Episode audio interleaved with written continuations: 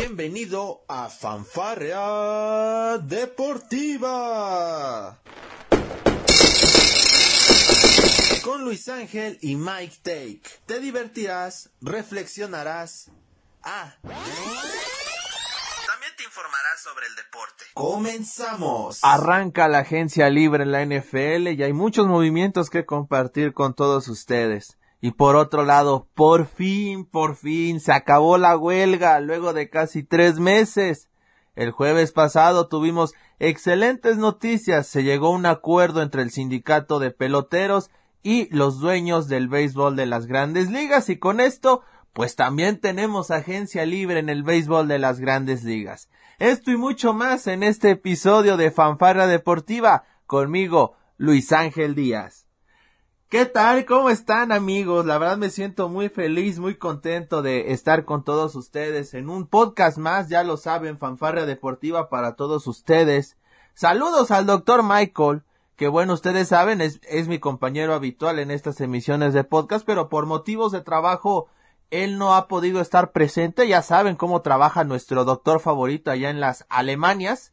Ahí, por supuesto, en nuestras redes sociales compartimos el contenido un poco de lo que él hace en el streaming. Así es, ya él anda de lleno en el streaming eh, respecto a las carreras de automóviles virtuales, al sim racing como también se le conoce, pues bueno, la verdad es que al doctor le ha ido muy bien y por supuesto que aquí en Fanfarra Deportiva y por supuesto en el sitio de desde el palco.com estamos muy pero muy felices. Pero bueno, ya después de echarle tantas porras al doctor Michael que siempre le, le he hecho, vamos a las noticias.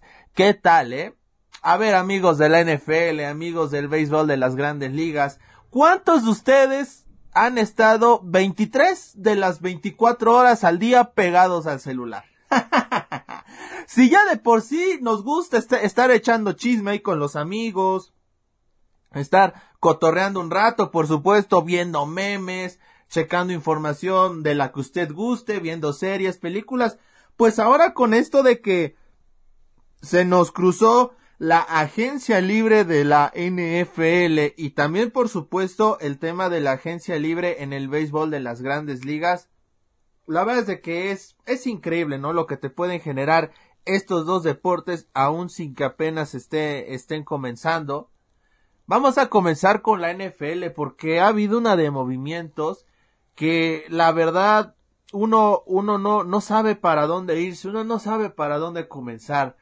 Ah, eh, yo, al menos a mí, los que más me han agradado, y, tengo que decirlos a título personal, por supuesto que ustedes me gustaría que me dieran su opinión a través de nuestras redes sociales, Twitter, arroba Pal Deportivo, también en, en nuestro Facebook Palco Deportivo, en nuestro sitio web también ahí tiene su blog de comentarios para que ustedes nos puedan estar escribiendo desde palco.com.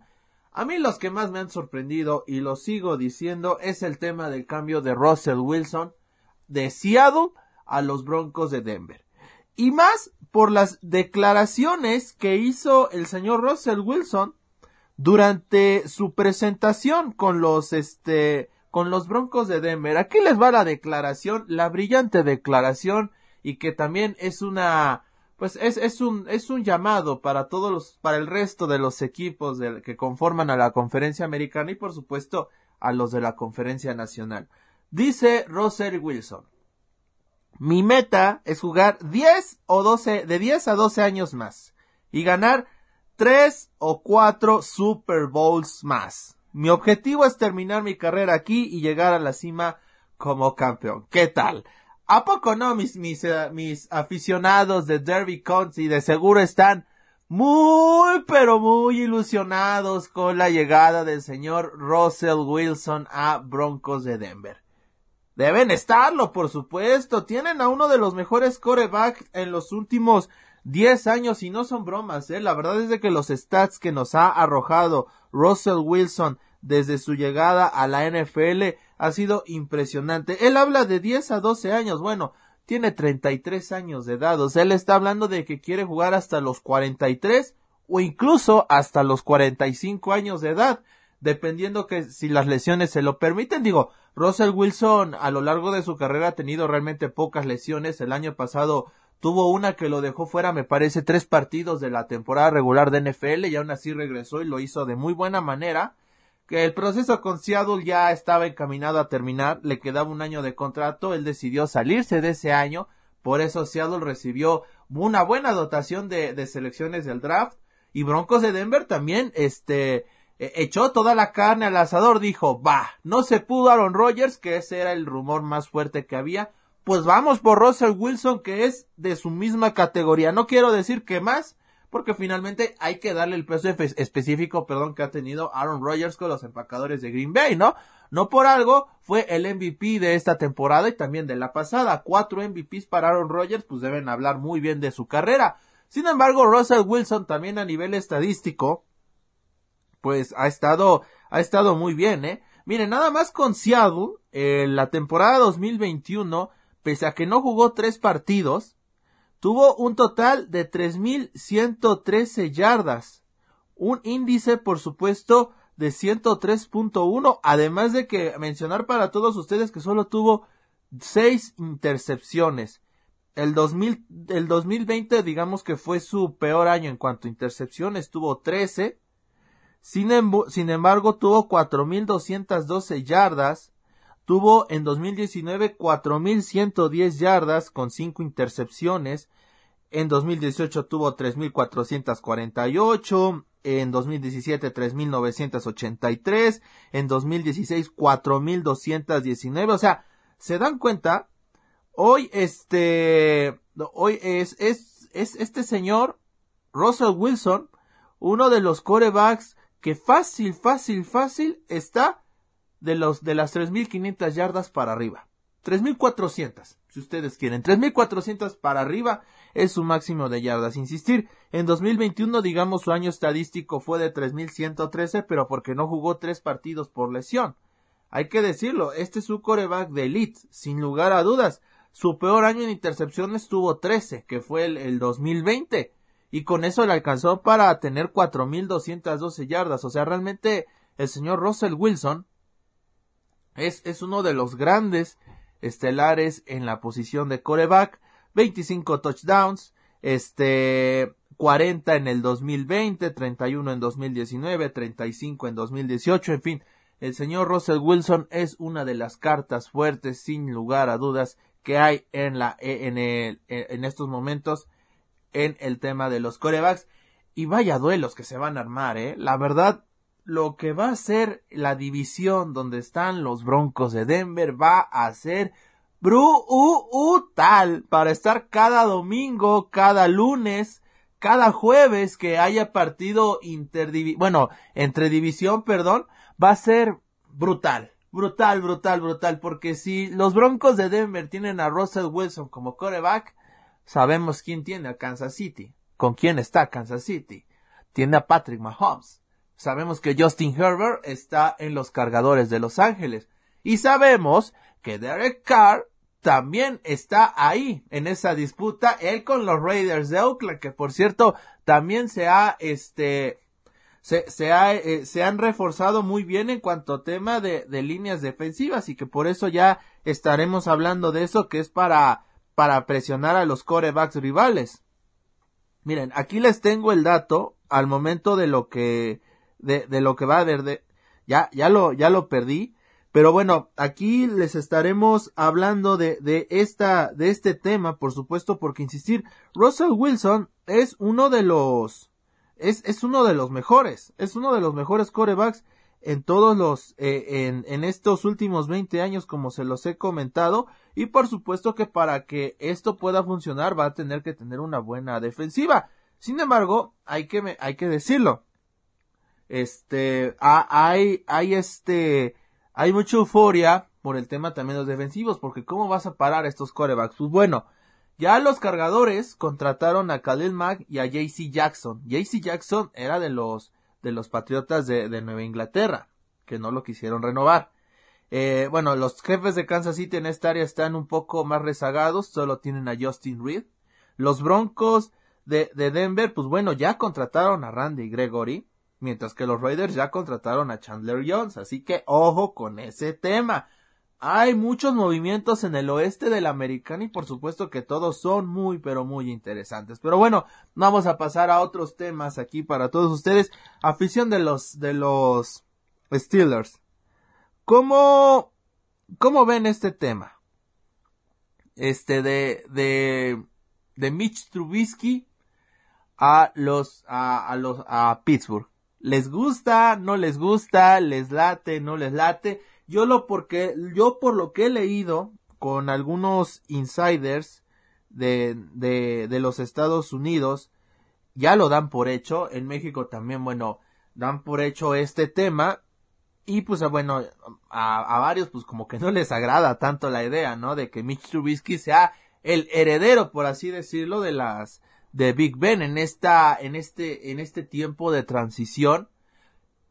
A decir de las fuentes se habla de que solo Mitch Trubisky estaría dos años con Pittsburgh. Ahora, a mí me llama mucho la atención el tema de que si es por dos años, entonces seguramente Pittsburgh irá en su selección del draft no sé si la primera o la segunda que tenga, va a ser muy interesante ver eso, pero seguramente va a buscar un coreback en sus dos primeras selecciones de draft. Habrá que ver en el orden final de, para el draft de la NFL, qué corebacks están disponibles como primera ronda.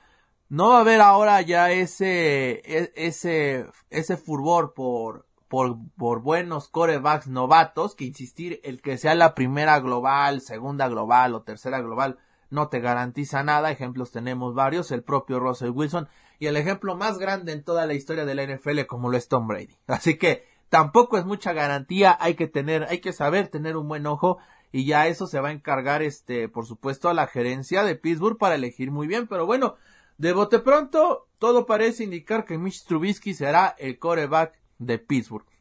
A menos a menos que Pittsburgh vea las reacciones, escuche este podcast y diga, caray, creo que Luis tiene razón, creo que la estamos regando. Vamos a los números de, de Mitch Trubisky rápidamente, y es de que, bueno, con Buffalo, que por cierto, bueno, teniendo, teniendo, este, tuvo que comer banca, por supuesto, el señor, este, Mitch Trubisky, porque bueno, no, no esperes jugar, no esperes jugar en los Bills de Buffalo, cuando tienes a Josh Allen como tu coreback, ¿verdad? O sea, no hay manera en que Mitch Trubisky pueda, pueda sentar a, al señor, a, al, al señor, por supuesto, que, de que estamos hablando de Josh Allen, si no es por una lesión. Miren, en 2021, solamente, este, pues tuvo momentos, ¿eh? Nunca fue titular, obviamente. Tuvo 43 yardas, eh, sin ningún touchdown y hasta eso tuvo una intercepción, imagínense. Con Chicago en 2020, que es donde estuvo, estuvo este, la mayor parte de su carrera, él fue elegido por Chicago para ser el, el, eh, su nuevo guía en este camino de los osos. Obviamente fue un completo fracaso. Pero vean, en el mejor año de Mitchell Trubisky, que fue el 2018, tuvo 3.223 yardas 24 touchdowns y 12 intercepciones. Este, la verdad es de que Mitchell Trubisky, desde 2017, que me parece que fue cuando debutó, hay que mencionarlo, ¿eh? eh ha mantenido una constante de que cuando es titular, bueno, con titular regular con Chicago, porque insisto, no puede ser parámetro el tema de Buffalo, ya que solamente, ya que fue suplente y no veo prácticamente actividad, por eso ese tema de las intercepciones solo tiene una, pero imagínense, si no fue titular y tuvo realmente muy pocas series ofensivas a su cargo y tuvo una intercepción, pues de qué te está hablando. Es un coreback muy inestable, que interceptan mucho y que por temporada, cuando es titular o cuando fue titular de 2017 a 2020, Mitchell Trubisky tuvo de cinco intercepciones para arriba. En 2017 tuvo siete, en 2012 tuvo 18, en 2018, perdón, tuvo 12, 2019 10 y 2020 8. Así fue la carrera de Mitchell Trubisky en Chicago, no llegó absolutamente a nada, hay que decirlo, poco que rescatar y pues bueno, ahora tal parece que él por lo pronto será el heredero, si así lo podemos decir, de las glorias de este el señor Big Ben Roethlisberger. Insistir, esto pinta que va a ser un coreback de, de transición. Seguramente Pittsburgh va a ir por un nuevo coreback en el draft, eso es muy seguro, y con eso empezarán una reingeniería. Vamos a ver para qué le, le alcanza a Mitchell Trubisky en esos dos años, en estos dos años que va a tener con Pittsburgh en caso de que se haga oficial, porque a últimas horas se ha hecho oficial que los, que los Falcons de Atlanta estarían dispuestos a fichar a Deshaun Watson, otro de los corebacks que ahorita está en el aire y que por supuesto muchos están buscando. Aparentemente ya se entrevistó con Cleveland, ya fue a Carolina y por supuesto se habla de que la propuesta más formal y la que más le está interesando, bueno, la que más le está agradando a Watson es la de Atlanta. Y si es así, eso quiere decir que Matt Ryan no se quedaría en Atlanta, por lo que sería un coreback disponible también en la agencia libre, algo que sería impresionante, sin lugar a dudas. Vamos a ver qué es lo que pasa. O sea, realmente se dan cuenta cómo puede cambiar un movimiento toda la, la estructura de, de, de un equipo y lo que es el, lo que podría ser el balance de otros.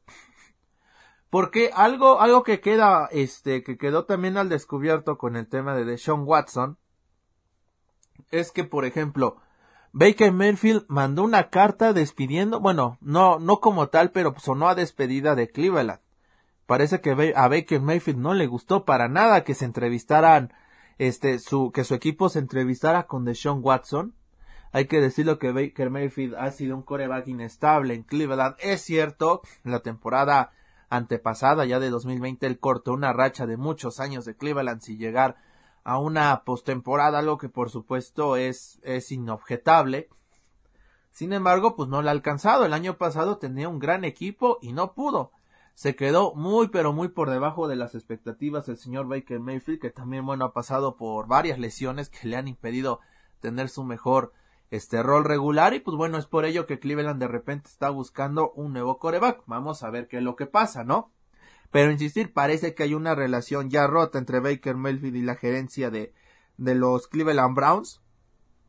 Y peor aún, porque este sería su último año de Baker Mayfield con los, con los Browns, perdón.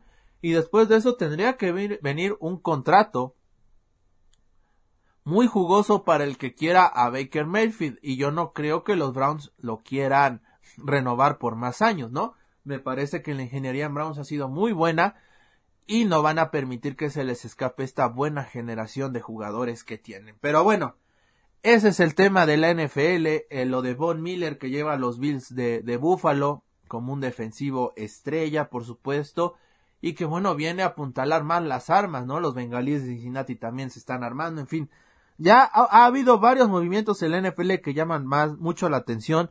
Carson Wentz hace unos minutos hizo su presentación oficial con los Commanders de Washington. Eh, los Bills de Buffalo cortaron a Cole Beasley. Así que bueno, vamos a ver qué es lo que va a suceder con este buen, este, con este también, este gran receptor Cole Beasley. Seguramente encontrará un muy buen equipo.